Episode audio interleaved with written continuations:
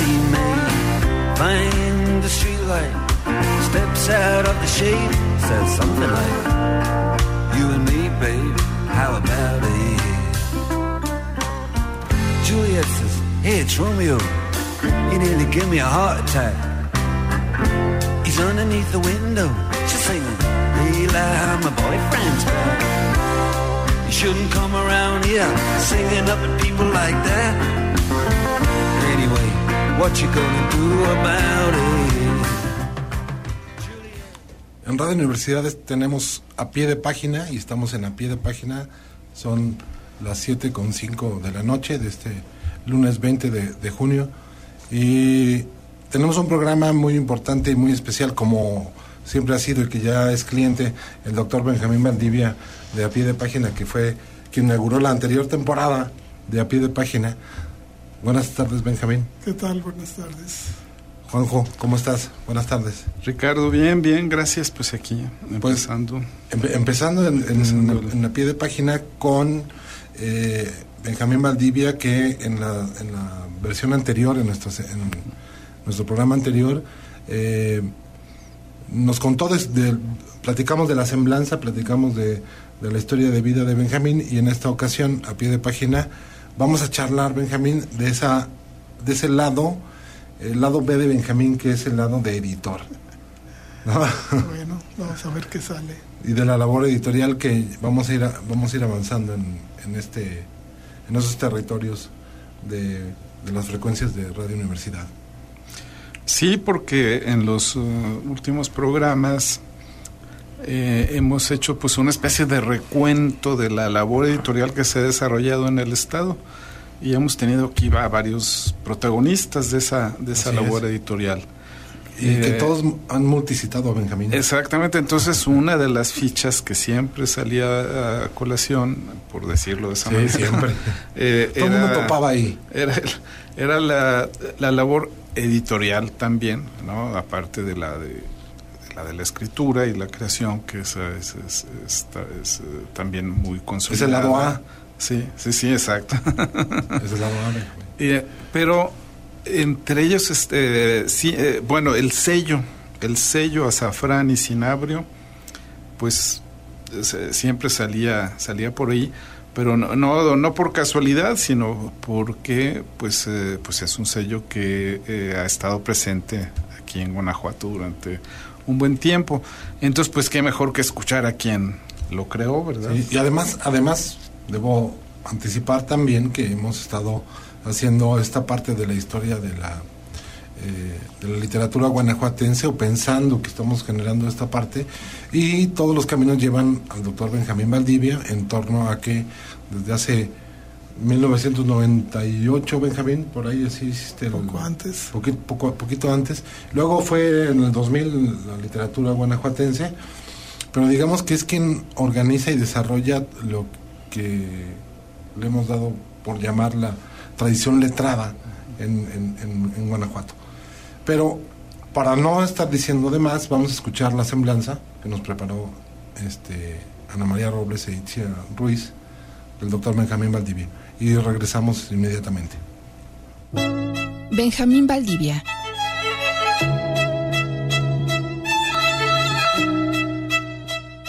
Nace en Aguascalientes, México, en 1960 es miembro correspondiente de la Academia Mexicana de la Lengua y de la Academia Norteamericana de la Lengua Española. Autor de más de 50 obras publicadas en los géneros de poesía, novela, cuento, teatro y ensayo.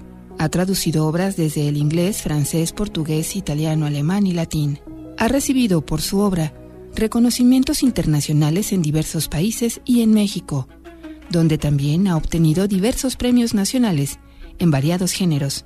Con el Pelícano Verde obtuvo el primer premio internacional de novela Nuevo León y por Veleidades de Numa Fernández, Al caer la tarde, el primer premio nacional de novela Jorge Ibargüengoitia. Su labor en el campo editorial es extensa.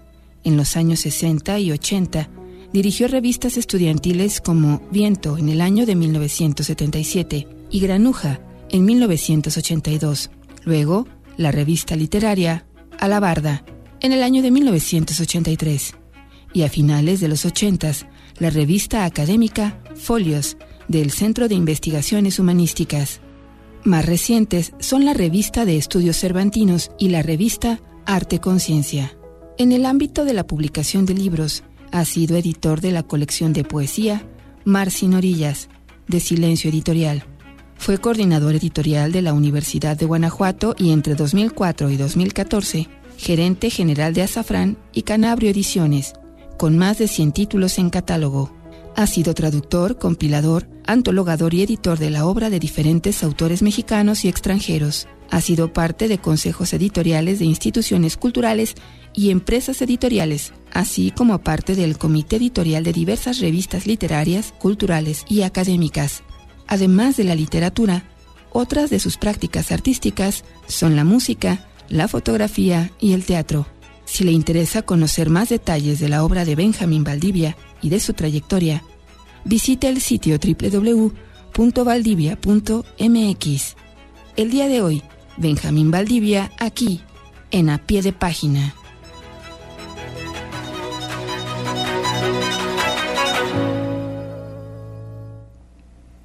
Estamos de vuelta después de la semblanza. Benjamín, bienvenido otra vez. Y era, era cinabrio, ¿eh? Azafrán y cinabrio. Ese astigmatismo raro. bueno, fue astigmatismo. Un astigmatismo verbal. Este, y bueno, yo creo yo me gustaría comenzar por esta parte, Benjamín, editorial, que es otro empuje, ¿no? Es otro empuje eh, de promoción a la literatura y que, bueno, sí, como ya escuchamos, ha sido también un gran promotor de talentos y de gente que, que has impulsado, Benjamín. Bueno, los que ha sido posible, los hemos impulsado. sí. sí. ¿Y cómo nace Azafrán y Cinabrio? Eh, es parte de un proyecto más amplio eh, que tiene que ver con incluso con la vida familiar, porque eh, en casa mi papá tenía una imprenta, entonces desde la infancia crecí entre tipografía, papeles impresos, revistas, y así fue como eh, la cultura del libro, de lo impreso, fue llevándose adelante. Y eh, dentro de esos múltiples proyectos, Azafrán y Cinabrio surge para publicar cosas que no se conseguían y que a mí me gustaban, cosas que yo quería ver publicadas, como por ejemplo el, primer título que sacamos, que es... Eh, Diez colores nuevos del poeta guatemalteco Otto Raúl González. Y esos diez colores nuevos eran un, libro pequeño que en todos lados estaba yo buscándolo para comprar ejemplares y regalar. Hasta que le dije a Raúl, autorízame a publicarlo para no estar porque me dijo él, ah, tú eres el que los compra. y entonces le dije, autorízame una, una edición de tu librito para poder yo regalarlo. Y entonces antes de salir comercialmente con el sello, salimos con 10 colores nuevos para poder regalar ese libro que se me hace a mí tan interesante como para regalarlo a todo el mundo. Okay. Así salió eso allá en el año de 2004. 2004. Vaya, ya, ya, había, ya había pasado bastante agua debajo de ese puente, ¿no, Benjamín? En, términos editoriales, pues, ¿no? Sí, bueno, eh, para la editorial en Aguascalientes, en la editorial Silencio Editorial, ahí coordinaba yo en los años finales de los 80, principios de los 90, coordinaba una colección de poesía que se llamaba Mar sin orillas. Esto proviene de un verso de Manuel José Otón, Mar sin orillas. Y a partir de eso hacíamos libros artesanales de 100 ejemplares con una viñeta original en portada. Y bueno, revistas y, y, otras cosas que iban saliendo. En la Universidad de Guanajuato en los años 90 me tocó reestructurar el área editorial que era inexistente. Estaba solamente eh, Héctor Flores Aguilar, conocido como el Muerto, Flores, que era el único que estaba y cuando él se retiró ya de la universidad por edad, entré yo a reestructurar esa área y bueno, poco a poco fue creciendo, ahora es un área muy bollante y bueno, esos son como los antecedentes de este proyecto de este Azafrán y Cinabria. En 2004, eh, estamos hablando, Benjamín, que había pasado eh, la ola de lo digital, ¿no? Es decir, 2000... Ya, llevaba 10 años en Internet. Y, comenzaba, más que libros electrónicos con José, eran los blogs, por ejemplo, ¿no? la, publicación digital. Esta. El autogol digital. Sí. Y, es decir, brinca la ola, me refiero que te apostaste a una editorial de libros de papel. Sí, sí, es que me di cuenta que no podía leer mis archivos de los años 90 en computadora porque habían cambiado los formatos. El programa había sido sustituido por otro, otra marca comercial. El blog había sido absorbido por otro proveedor. Ya no lo podía ejecutar y tenía, tengo un libro que, es del siglo XVIII, de Francis Bacon, en latín, del nuevo órgano de las ciencias. Y pensé, estoy leyendo un papel del siglo XVIII y no puedo leer un archivo de hace 15 años. Entonces, quizás el libro de papel tiene cierto prestigio mágico que consiste en que doblas la página y se abre el texto y no desaparece aunque cambien los formatos o aunque el proveedor cambie los códigos. eres dueño del formato, eres dueño. Bueno, eres dueño de algo. sí. Y no solo un usuario. sí. Que eso, bueno, eh, es la, la, roca con la que chocan estas publicaciones digitales, por ejemplo, ¿no? O las de papel, que, por el costo pues es más difícil de publicar. Por eso en papel solo se debe publicar lo que esperamos que trascienda. Todo lo demás debe publicarse digital. Esa es una conclusión a la que ya llegaste después, entonces. Sí, bueno, de la que partí, pero a la que llegué. Hay, esta parte, eh, bueno, acá de decir, eh, algo eh, en, el, principio, Benjamín.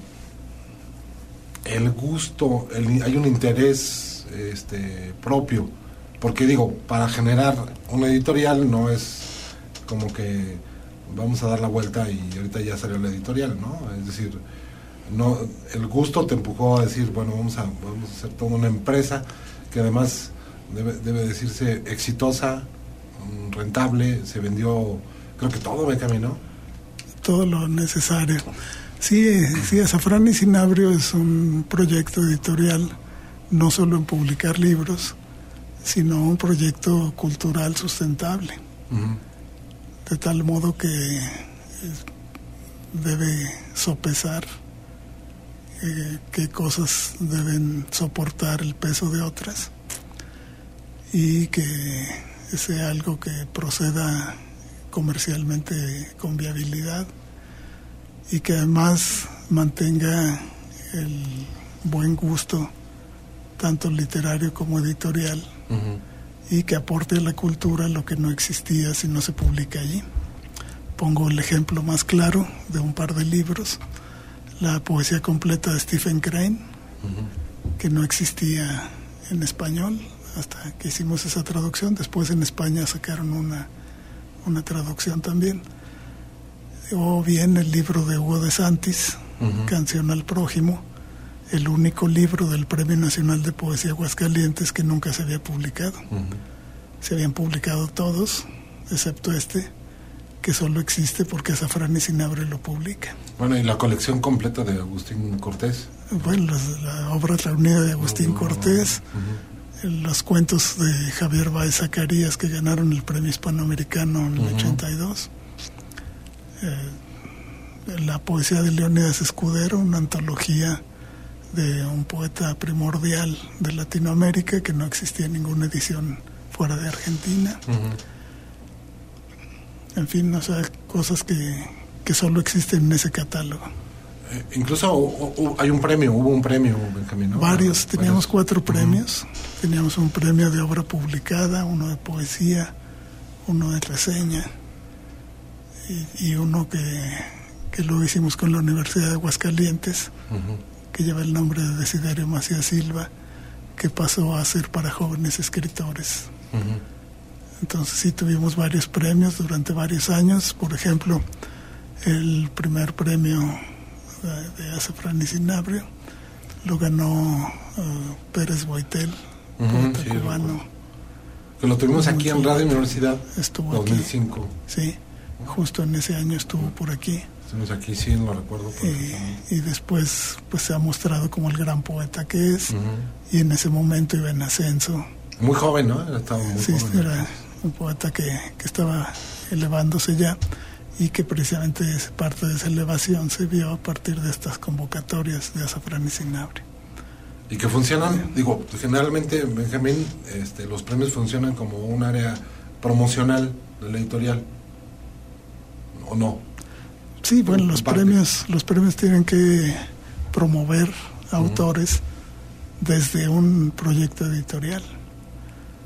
Sí, esto esto es algo que Alfonso Castillo, de Ediciones Castillo, nos enseñó en los años 80, donde el premio es para el autor, pero también es para la editorial. Entonces yo gané el primer premio de novela de Nuevo León. El jurado era Salvador Elizondo, José Agustín, Arturo Azuela. Entonces era un jurado de mucho peso y la, el libro se vendió pues todo agotado rápidamente porque el editor sabe hacer su trabajo no solo literario sino editorial. Y esa es una de las ventajas de estos premios. Yo, recuerdo que lo conseguí ese, esa novela este creo que en en la fila de Guadalajara ¿no? Mucho tiempo después, pues, pero... En algún lado. En alguna, parte, ¿no? Agustín Cortés Gaviña me decía, fui a la feria de Madrid y en el Parque del Retiro voy viendo que está tu libro. discúlpame. Ah, qué bien. ¿Yo qué puedo hacer? Qué bien, excelente, ¿no? ¿Por qué? Pues porque el editor está moviéndose. Está moviéndose. Claro. Y ese, en, ese, en, esa actividad yo creo que... Eh, se desarrollan dos puntos importantes, Benjamín. También tienes que tener un pulso de la literatura eh, cercana, local, no sé si decir local, este, actual. Actual, ¿no? Porque también eso representa que eres un profesor de, con un seminario de, estética. de ¿Cuántos años tiene el seminario? Pues ya pasó los 30. Ya pasó los 30, ¿no? Ya lo vamos a jubilar. De los lunes. El seminario de los, de los lunes. Sí, cómo no. Sí. Este, inscríbanse a, cualquier posgrado que haya. Ahí está de los lunes. También ahí, ¿no? Esa parte del editor, también alcanzas a ver como profesor esa, esa, esa o no. O es incipiente, o es... No, es, es otra cosa. Cuando llegué a Guanajuato, a finales de los años 70, aunque yo venía para hacer música para un grupo de teatro, pero es otra historia. Dije yo, Guanajuato es un estado con gran cantidad de autores importantes. Está Efraín Huerta, está Efraín Hernández, está Ibargüengoitia. Deben tener aquí gran cantidad y esplendorosas ediciones de las obras de sus autores. Resulta que no era así. Entonces me di a la tarea de ir haciendo una historia de la literatura de Guanajuato, comenzando en 1988 con un libro que se llama Lecturas de Guanajuato. Es un libro que publicó el Instituto Nacional de Educación de Adultos, que incluía canciones, poemas, cuentos, leyendas, crónicas.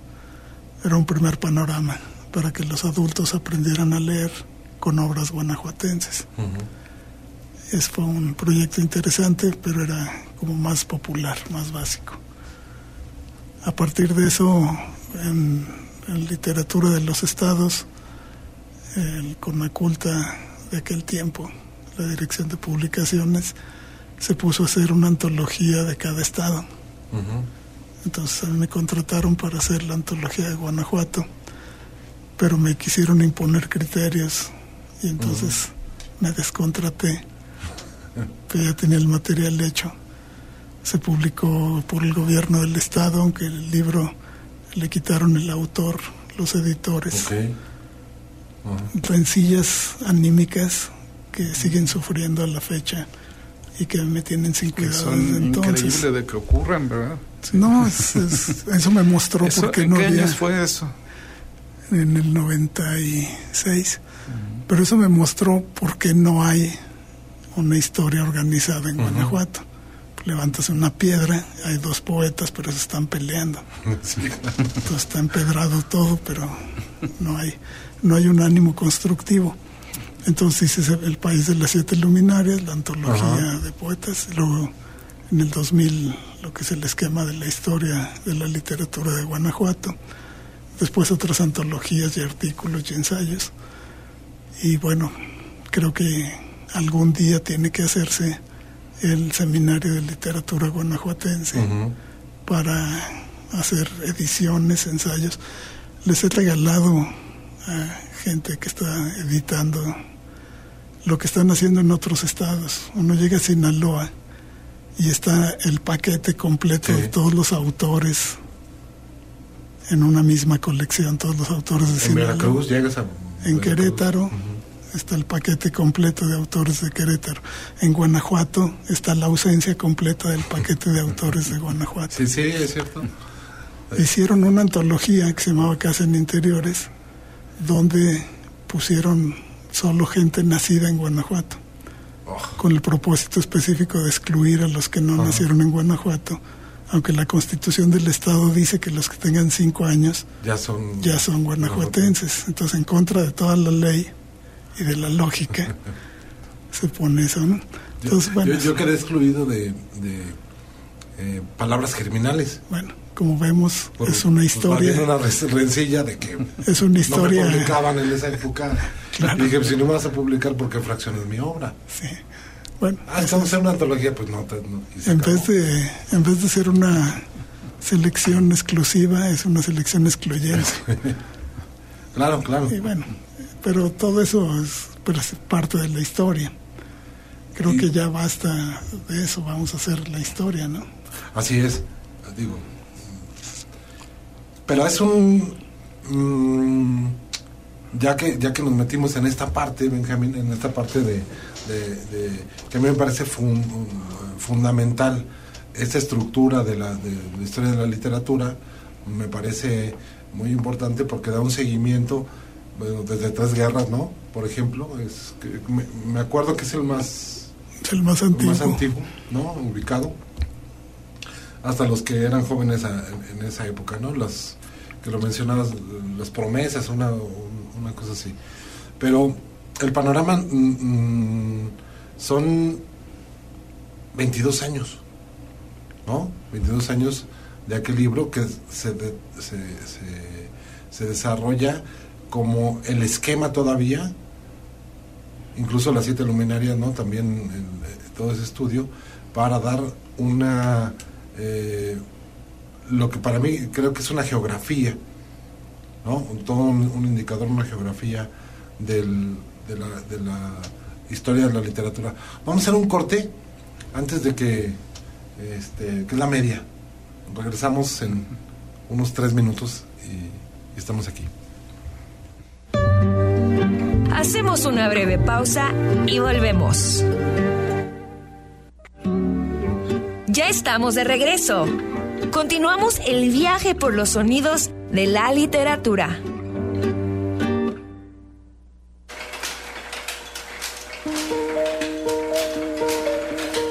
La edición es una tarea en la que la excelencia está reservada a muy pocos. Si observamos con detenimiento el mundo literario, existen excelentes editores, sin duda menos numerosos que los grandes escritores que ellos mismos publican. En una época de fácil acceso a una supuesta biblioteca universal digitalizada, que en verdad se nos presenta fragmentada y caótica, el editor tiende a ser visto como un intermediario innecesario entre el escritor y el lector. Esto, sin duda alguna, es una equivocación de nuestro siglo.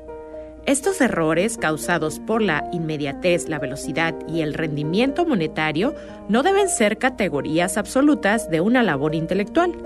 Y frente a esta problemática, el escritor italiano Roberto Calasso adopta una posición lúcida y comprometida al mostrar la importancia decisiva que tienen sellos como Gallimard en Francia, Einaudi en Italia y Farrar, Strauss Girux en Estados Unidos. En La marca del editor, Calazo analiza la figura de los grandes editores europeos y estadounidenses del siglo XX y cómo su trayectoria es imprescindible en la formación de un criterio y un público lector en el ordenamiento y la separación del grano de la paja en lo que a literatura se refiere. Otro de los ejes de este libro, y que Calazo argumenta con maestría, es la idea de la edición como género literario. Un editor de la estirpe a la que pertenece el italiano es también un buscador de libros únicos. Es alguien que escribe a través de los libros que publica. Y por supuesto, el mejor libro de todos es su catálogo que a la vez funciona como una autobiografía. Por ello, frente a esta ilusión que la tecnología nos otorga por su inmediatez, es necesario recordar que la función del editor es decisiva desde el momento en que elige cierta obra para después publicarla. Sin embargo, la forma de esta elección tiene que ver también con los textos que acompañan al propio libro, y esta ardua labor intelectual es la que se pierde en la actualidad. Hoy en A Pie de Página estaremos escuchando más acerca de esta importante labor que tienen los editores.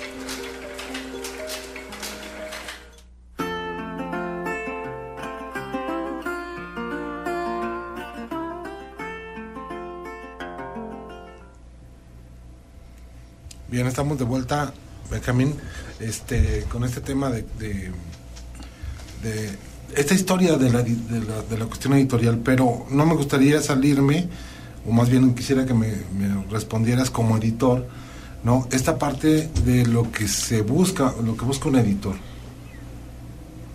Tú como editor, ¿qué, qué es lo que estás indagando para, para, para hacer la labor editorial, para publicar, para... Sí, el editor está buscando dos cosas está buscando el nicho, el nicho donde las obras que elija puedan estar y está buscando que sea factible su empresa, aunque sea una institución o lo que sea, pero que sea factible.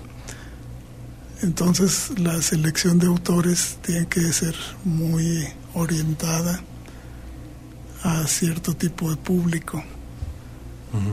Y allí es donde una editorial se distingue de otra en ese sentido, Azafrán y Cinabrio estaba pensada para cosas que no hay, que no están en el mercado y que son fundamentales. Se ha mencionado, por ejemplo, los cuentos de Agustín Cortés Gaviño. Pues él fue de los introductores de la ciencia ficción a México en los años 60 y luego cambió en un giro hacia una literatura sardónica. Entonces no estaba publicada su obra, entonces ya está publicada. Incluso guion, ¿no? Yo recuerdo participé en una producción de Agustín Cortés. Sí, hacía guion para video y cine. Sí, Y, y, lo, produjo y lo actuó. Claro. Ese cortito, ¿no? Sería ahorita un tiempo de revalorar a Agustín Cortés, ¿no? Porque era hablar más de su figura, ¿no? No es solo era, escritor, pero también era promotor, era gestor, fue librero, fue librero, en fin, sí, ¿no? en, momentos en los que la vida en Guanajuato y en una ciudad como León era totalmente árida en el sentido cultural y editorial y, libresca, ¿no? Entonces él, él, digamos que navegó en ese, en ese tipo de aguas y, que quizá ahorita sería un momento de pues de recordar su figura, ¿verdad? Sí. hay, un proyecto que tenemos con, con Benjamín que no ah. que vamos a animar, ¿no? De su documental. Ojalá. Está en, Ah, pues eso sería muy bueno. Que claro, claro, ¿no? Fue incluso este coordinador de, letras en la Universidad de Guanajuato. Fue director de Filosofía y Letras. Este, dio muchos, muchos, muchos años clase de cuento latinoamericano en la iberoamericana, que ahí fue donde yo, yo lo conocí. Y evidentemente, este, por eso decimos que ahí se produjo ese, ese cortito muy interesante con, con Federico Rábago. Eh, eh, eran, eh, estos investigadores ¿no? del cuento, que no recuerdo el nombre. Ay, ahorita, ahorita, uno de esos cuentos que tú publicaste, Benjamín, ahora te digo, El hombre que volvió de la chingada, no sé si es ese. Sí, sí, pues, ese puede ser. Es el que le da nombre a la antología. A la antología, ¿no? Sí. Entonces, se recuperaron también, ¿no? Porque estaban publicados en cualquier parte, estaban, ¿no? estaban dispersos. Por fortuna, eh, su hermano nos dio la posibilidad de publicarlo. Y entonces reunimos la poesía, los, los libros de cuentos, lo de ciencia ficción. Y quedó todo un volumen de buen formato. Y cosas como esas son las que digo que el editor tiene que, que hacer, eh, pues como son todas las, las decisiones editoriales, una apuesta. Yo le voy a que este sí sale adelante. Sale adelante en términos de la historia de la cultura. Puede que no se venda, pero saldrá adelante entonces, a diferencia de los libros, hay libros para la memoria y hay libros para el olvido. Entonces, por lo menos en lo que a mí toca, me gusta publicar libros para la memoria. Los libros para el olvido, como nos decía Alfonso Castillo, pagan los libros de la memoria. ¿Cuáles son esos libros? Pues ya me olvidé. ya no sé cuáles. No sé cuáles son. no te lo puedo son, precisamente para el olvido. Déjame te digo. Pero justamente sí, eso que, mencionas, ¿no? Es esa... Hay, eh, hay libros que justamente solamente existen gracias a que, por ejemplo, universidades o algunas editoriales independientes como Safran y Cinabrio, cumplen esa responsabilidad, ¿no? De decir, este libro puede ser que tenga 300 lectores ahorita, pero es un libro que debe existir, ¿no? Debe existir, yo estoy convencido de que debe existir. Y eh, si no fuera por esas por algunas instituciones y por este tipo de editoriales habría libros que no habrían existido pero que deberían haber existido no sí Sí, claro. Yo recuerdo lo que le dijo Octavio Paz al presidente Cedillo cuando iban a privatizar la televisión propiedad del Estado mexicano. Se publicó un desplegado de una página en un periódico de México que decía, señor presidente, no todo tiene que ser patanería. Si el 2% de los televidentes ven estos canales, el Estado tiene la obligación de pagarlos para ese 2%.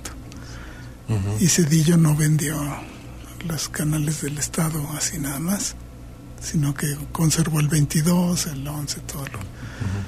Precisamente algo similar tendría que verse en el mundo editorial.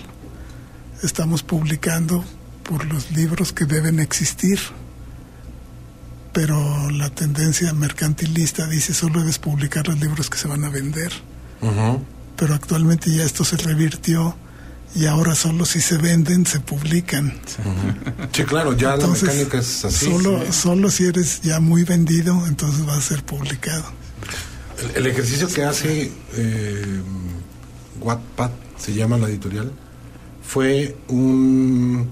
Eh, lo que estás diciendo, Benjamín, es decir, primero eh, probaban eh, de escríbeme algo de tu libro y publicaba como en una, en una, en una página, veían los likes, veían los seguidores y fue una trampa de Random House, ¿no? Y después le da la vuelta y creó una editorial que se llama Wattpad. Claro. Pero ya sabía que, que, que, que había consumo, entonces ya lo... bueno, es que el mundo editorial vive del consumo, es decir, es una empresa mercantil. En última instancia hay dinero de los impuestos o de los consumidores, hay dinero puesto allí y se trata de que sobreviva el proyecto editorial. Y pues cada uno tiene lo suyo, no sobreviven de un modo, otros de otro.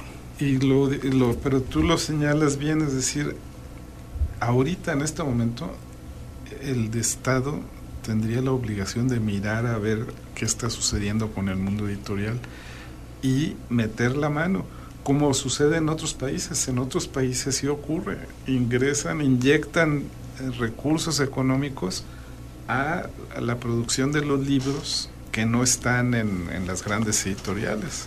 Y aquí esa inyección es nula.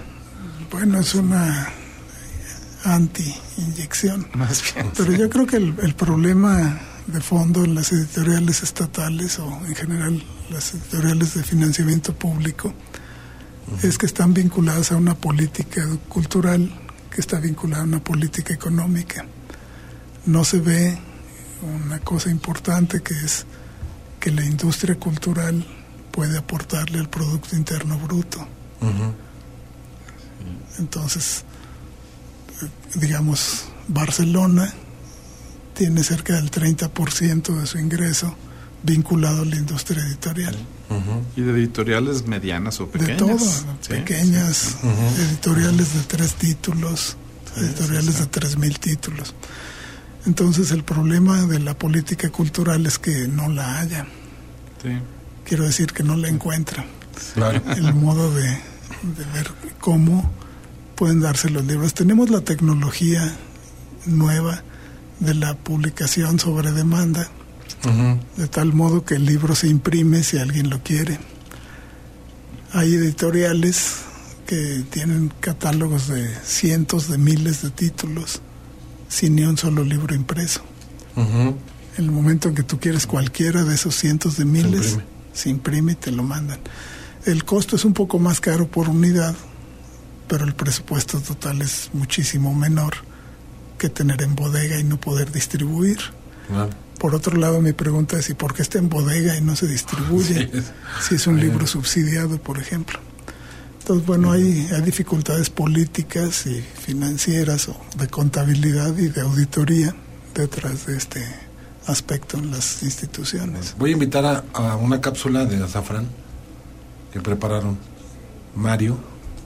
Entonces, este, para saber de qué estamos hablando, de azafrán y, y, y.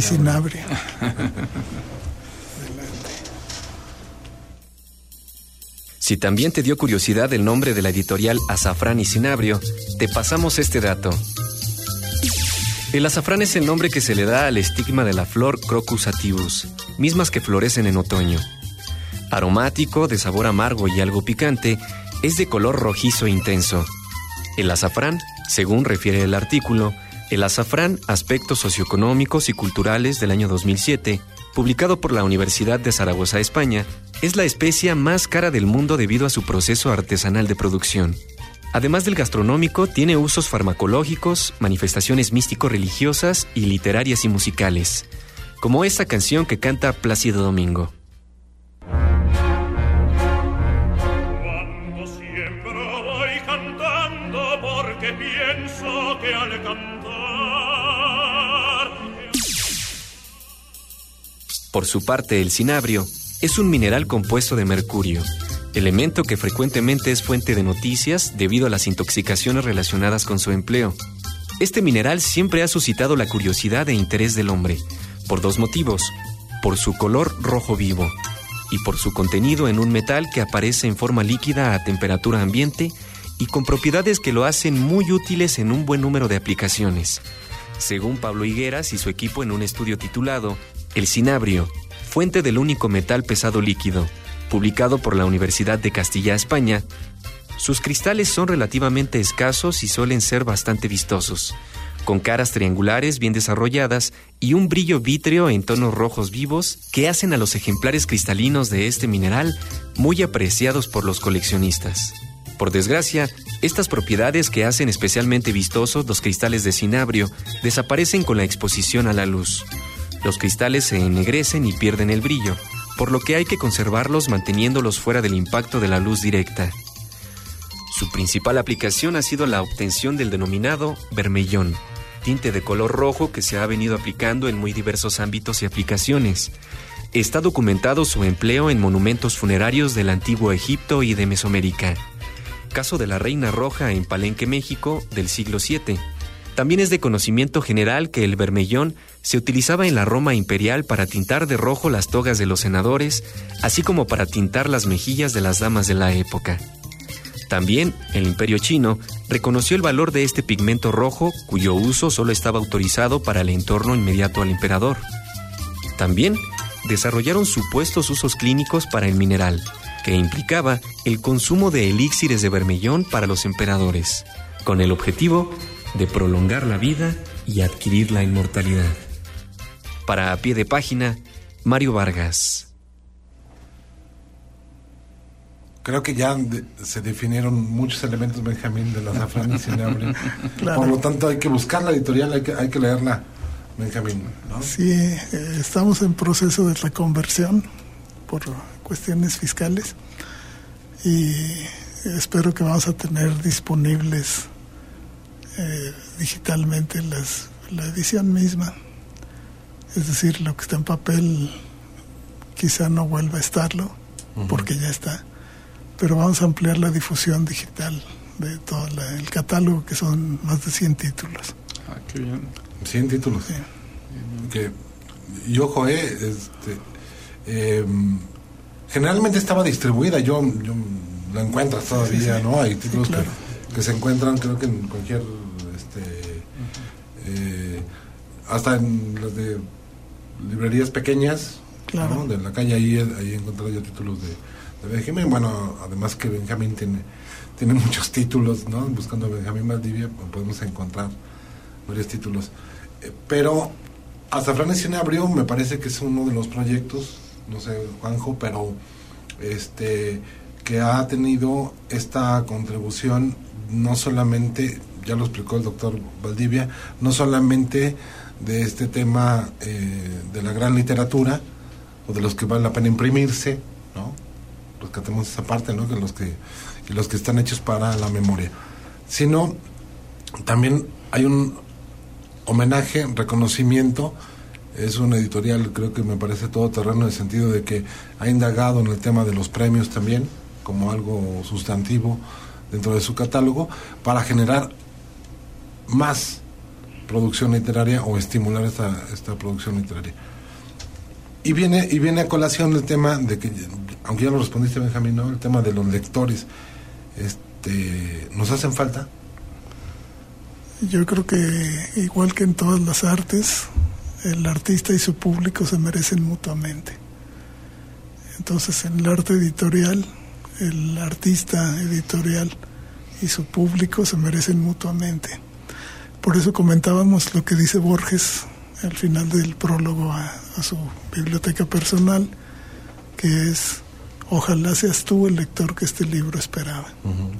Creo que dice que este libro buscaba, pero esperaba está bien. y, entonces el editor pues tiene los lectores que se merece. Es decir, si publicamos un libro de poesía de 1983, que ni siquiera los que convocaron al premio lo habían publicado. Claro. Pues eso va a tener lectores de todo tipo. Y entonces se convierte en una edición célebre porque sustituye a todo el aparato editorial del Estado en un premio nacional. Pero además, como ese libro es un referente latinoamericano y de la lengua española, pues entonces tiene lectores en todo el mundo, en todos lados. ¿Qué lectores está buscando ese libro? Pues yo pensaría que el editor ha tenido el peso, la decisión para que esos lectores reciban, digámoslo así, su merecido.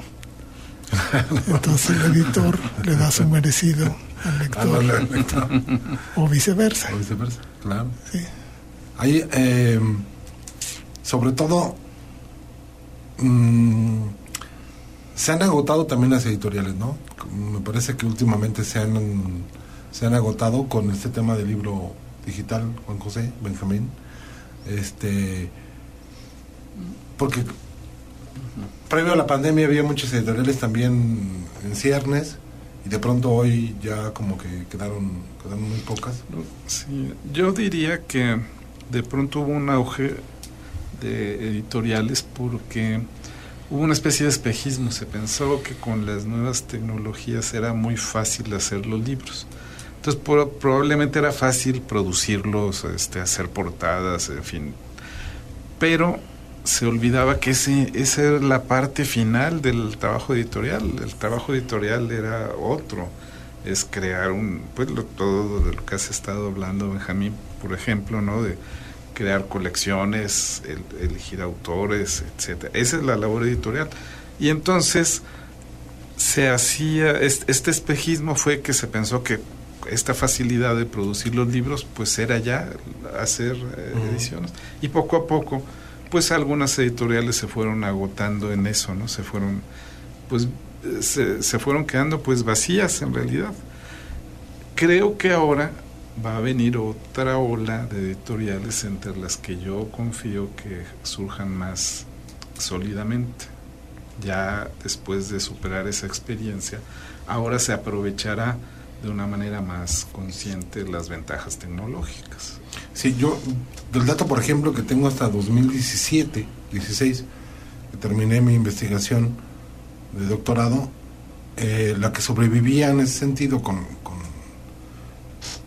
esos 100 autores era Azafrán, ¿no? Era, era, era muy importante y parecía este una editorial de culto, ¿no? Es decir, se vendía mucho, y, y, tienes que estar a la casa de estos libros, ¿eh? porque no, no, no era fácil el, catálogo, Benjamín, ¿no? Este, pero básicamente eh, de manera, no, es que no me gusta decirles independientes porque no sé de qué dependen, pero pues, más bien es un industria privada, ¿no? La editorial privada, ¿no?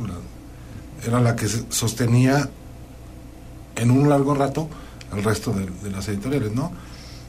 digo, la pandemia tiró a muchos, pero hay que recalcar Azafrán y Sinabrio, ¿no? De Benjamín Maldivia, este, por supuesto también por el editor Benjamín, porque... Sí, yo creo que con o sin pandemia esas editoriales iban a, iban a caer.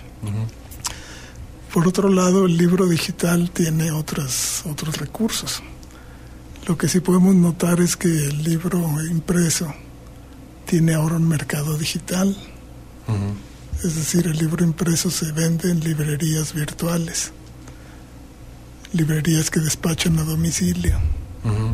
Entonces la tendencia del mercado no es a que desaparezcan los libros en papel, sino a que se distribuyan en su modo de entrega a domicilio. Todavía veremos novedades en eso. Sí. Estamos a punto de, terminar nuestra a pie de página de este día, Benjamín. Como siempre, este. Algún día tiene que suceder el final. que pasar, decía Benjamín, de una vez en vivo, ¿no? Que, que, mejor. Y este, nos vamos a ir despidiendo, sin, sin antes eh, contarles de una mala, mala noticia. Y nos vamos a despedir con una cápsula al final de, que tenemos todavía de azafrán y cinabrio y los vamos a dejar con esa cápsula pero antes eh, Juan José sí pues un breve comentario pues recordar a Jeremías Ramírez Vasillas que fue un escritor Eh, un escritor que si bien nació en el Distrito Federal, pues hizo gran parte de su carrera aquí entre, entre nosotros. Jeremías, pues eh, falleció el día de ayer, fue un integrante muy activo de lo que este movimiento de promoción eh, que, se llama, que se llama Fondo Editorial Guanajuato, él formó parte mucho de ello, ¿no? este fue autor de Ediciones La Rana. ganó el premio. Ganó el premio nacional de cuento. Eh, este, eh, de hecho, algunas, algunos datos que publica Ediciones La Rana, justamente hoy para recordarlo, es que, bueno, él falleció a los 69 años, ¿no? Eh, vivía en la ciudad de Celaya, participó en muchos talleres de creación con Guillermo Samperio, Alberto Chimal, Saúl, Saúl Ibargoyen. Eh, eh, fue, fue autor de, diversos, de diversos libros y entre ellos Arañas en el Silencio, que son minificciones que se publicaron en ediciones La Rana. Su libro, bueno, La Rebelión de la Memoria, que publicó en Cuatro Gatos, fue ganador del Premio Nacional de Cuento con el libro la doncella, el guerrero y otras estatuas. Eh, también dirigió cortometrajes. Sí. Eh, eh, y hay que um, recordar que fue universitario, fue abeja. Sí, Él se jubiló de la Universidad de Guanajuato y estuvo en un área de producción audiovisual en Celaya y alternativamente producía video, ¿no? Cortos, cortometraje y documentales y obviamente escribía. Yo lo recuerdo sobre todo como un gran eh, este, entusiasta de las ficciones breves. Eh, ese era su mayor entusiasmo, era lo, era lo que él con mayor gusto escribía y leía. Eh, y siempre estaba promoviendo la lectura de, de, ese tipo de, obras, ¿no? Este, a través de sus redes sociales. Recordé, un, un, cuentínimo de Benjamín Maldivia. ¿Cuál? Que era la historia del amnésico. Memorias. Memorias bueno, nos despedimos con esta cápsula y no sin antes agradecer y darle, darle eh, los créditos a Ana María Robles, a Mario, a Enrique Arreola, a, Barriga, a Alfredo Barriga, Itzia Ruiz y bueno, a la Radio Universidad de Guanajuato. Gracias Benjamín por la presencia. Esperemos que, que, siga, sigan otras más divertidas como siempre. Juan José, gracias. Al contrario, Ricardo. Fundada en el año 2005, Azafrán y Cinabrio es una editorial de libros de poesía, filosofía, literatura y artes. Brinda asesoría especializada y realiza traducción de obras. Ofrece certámenes literarios e imparte seminarios y conferencias. Además de su colección de autores contemporáneos que incluye obras como Lujurias y Constelaciones de Eduardo López en el año 2007 o Laberinto del Cuerpo de Miguel Ángel Carrillo en el año 2006. Cuenta también con una colección de poesía. Según nos muestra la Enciclopedia de la Literatura en México, la integran. Los jinetes oscuros de Stephen Crane, del año 2005. Reconocido periodista y corresponsal de guerra, este libro es una traducción al español de Benjamín Valdivia sobre la colección de los poemas de Stephen Crane. Nos comentan. En el fondo, estos poemas son el testimonio de un ánimo atormentado y desamparado que busca esclarecer su relación con lo divino y lo trascendental desde el mundo absurdo de la guerra, la corrupción o los esfuerzos vanos. Y siempre lo hace con un giro insólito y una atmósfera de enorme sorpresa y compasión. Un título más es No llames en la noche de Luis Manuel Pérez, del año 2005, poeta y crítico cubano, este libro obtuvo el Premio Internacional de Siderio Macías Silva en Guanajuato. Y por último, Flores del Alma, del año 2007, de Macedonio Palomino, poeta hidrocálido nacido en el año de 1845, del cual la editorial Azafrán y Cinabrio nos comenta. Es un poeta de raíces románticas, de vena idealista y liberal.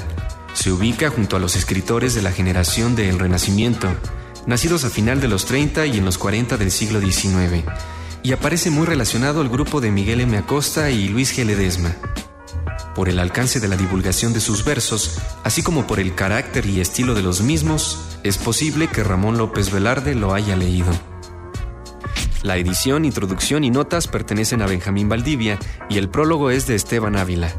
Fue publicado por Azafrán y Cinabrio, el Instituto Cultural de Aguascalientes y la Universidad Autónoma de Aguascalientes. Si se te antoja alguna de estas publicaciones, te dejamos sus medios de contacto. El teléfono 473-732-8235 y el correo electrónico contacto arroba ayc.com.mx. Para a pie de página, Mario Vargas.